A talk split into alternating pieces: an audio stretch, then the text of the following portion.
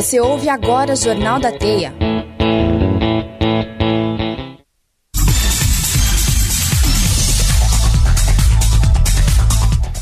Bom dia, hoje é dia 28 de outubro de 2021. Você está escutando o Jornal da Teia. São 10 horas e 30 minutos desta manhã nublada, mais ou menos 19 graus na capital paranaense. Eu sou o João Antonello. E eu sou o Eduardo Oliveira, e esses são os destaques do jornal de hoje.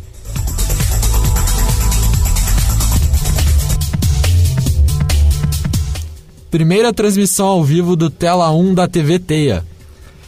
Estudantes de moda têm sua primeira aula presencial com a professora Márcia Nilbert. Estudantes de Relações Públicas produzem uma capa de revista. Campos da Coville e Santos Andrade participam do projeto Cura.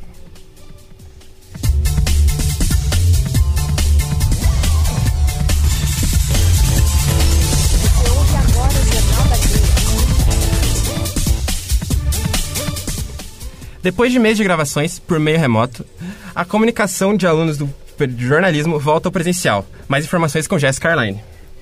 Alunos do quarto período do curso de jornalismo produziram na manhã desta quinta-feira a primeira transmissão ao vivo do programa depois de meses de gravação por meio online. O programa Tela 1, projeto de alunos de jornalismo da faculdade com mais de 1.200 gravações, sofreu por conta da pandemia e foi obrigado a procurar novas maneiras de se manter ativo. A transmissão, apesar de atrasos, ocorreu no Facebook da Rede Teia às 10h10 dessa manhã. O projeto que integra todas as mídias, como a Rádio Teia que vocês escutam agora, e a própria Tela 1 todos do curso de é, todos feitos pelo curso de jornalismo da Universidade Positivo, alimentados pelos próprios alunos. Os estudantes apresentaram hoje sob a supervisão da professora Sandra Nodari, da matéria de telejornalismo.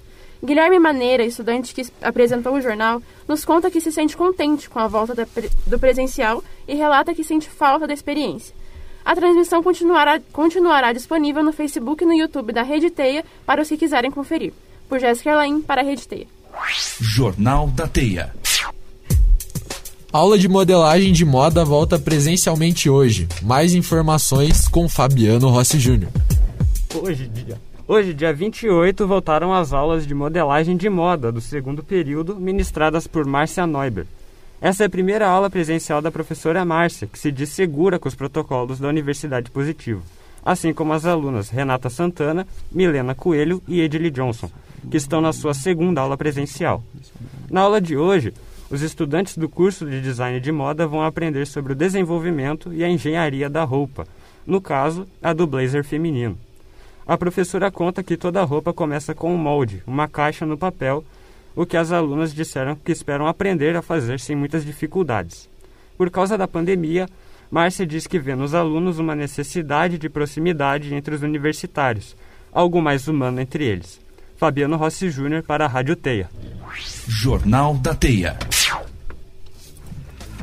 Alunos de Relações Públicas produzem uma capa de revista na manhã de hoje. Mais informações com o repórter Luan Pinali. Hoje a turma do primeiro período de Relações Públicas produz uma capa de revista para a matéria de planejamento gráfico e editorial. Os alunos devem editar as fotos que produziram ontem, quarta-feira, no Adobe Bridge, ferramenta focada no gerenciamento de mídia e edição de imagem. A matéria é ministrada pelo professor Fábio Muniz, formado em jornalismo desde 2002, que pretende, com esse trabalho, ensinar os, o uso dos programas do pacote Adobe, ferramenta básica para a produção gráfica, e mostrar como funciona toda a parte editorial para publicações físicas e digitais, como fonte, cor e contraste. Repórter Lua.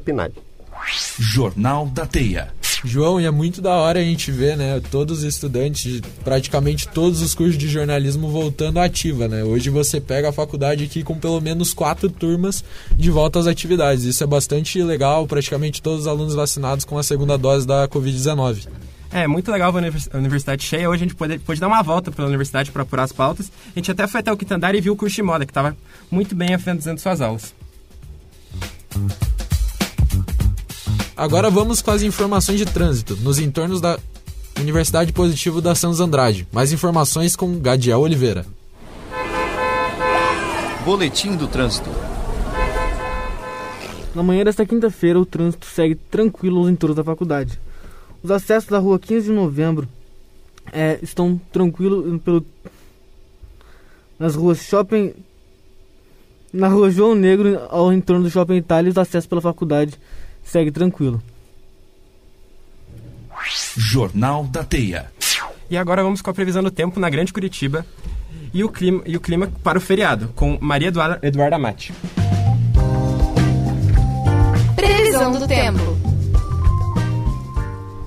Nesta quinta-feira, dia 28, a temperatura varia entre 17 e 23 graus na Grande Curitiba. O sol, o dia será de sol entre nuvens, com 80% de chance de chuva. A noite também promete ser chuvosa, segundo a previsão.